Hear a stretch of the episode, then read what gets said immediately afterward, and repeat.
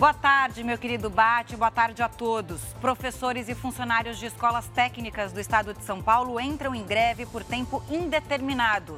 E na abertura da cúpula da Amazônia, presidente Lula afirma que nunca foi tão urgente a cooperação entre países da região da floresta. Agora, no JR. Oferecimento: Bradesco. Não anote senhas no seu celular. Professores e funcionários das escolas técnicas e faculdades de tecnologia entraram em greve por tempo indeterminado em São Paulo. Assunto para o Fábio Menegatti, que tem todas as informações ao vivo, né, Fábio? Boa tarde.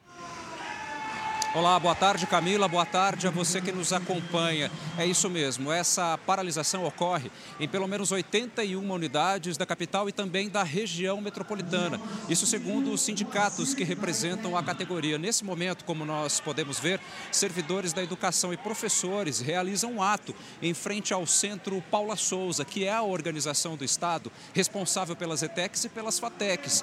Os grevistas cobram da gestão do governador Tarcísio de Freitas uma revisão revisão do plano de carreira e também a reposição das perdas salariais. Já o Centro Paula Souza afirma que concedeu aos servidores reajustes acima da inflação e que a bonificação referente a 2022 será paga até outubro. Mesmo assim, o impasse entre professores e governo do estado continua e essa greve não tem previsão para terminar. Camila.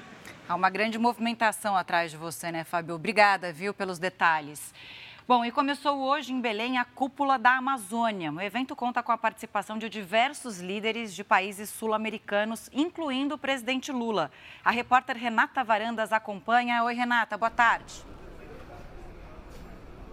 Oi, Camila, boa tarde. Olha, terça-feira intensa aqui na capital paraense. O dia começou com uma live que o presidente Lula faz toda semana. E ele voltou a defender que sejam feitas pesquisas na floresta, mas não citou explicitamente a exploração de petróleo na foz do rio Amazonas.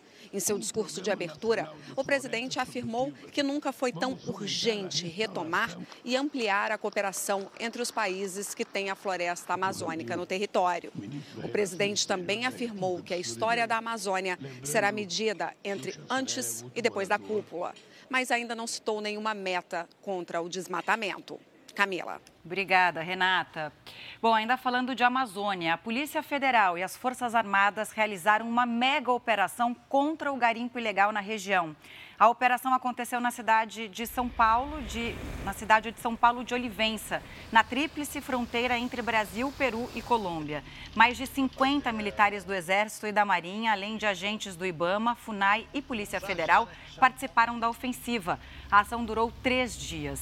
Equipamentos utilizados pelos garimpeiros foram destruídos. Um prejuízo estimado em 26 milhões de reais para os criminosos.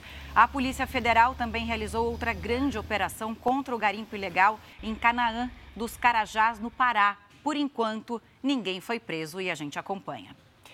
Eu volto daqui a pouco. Volto com você, Bate. Até já.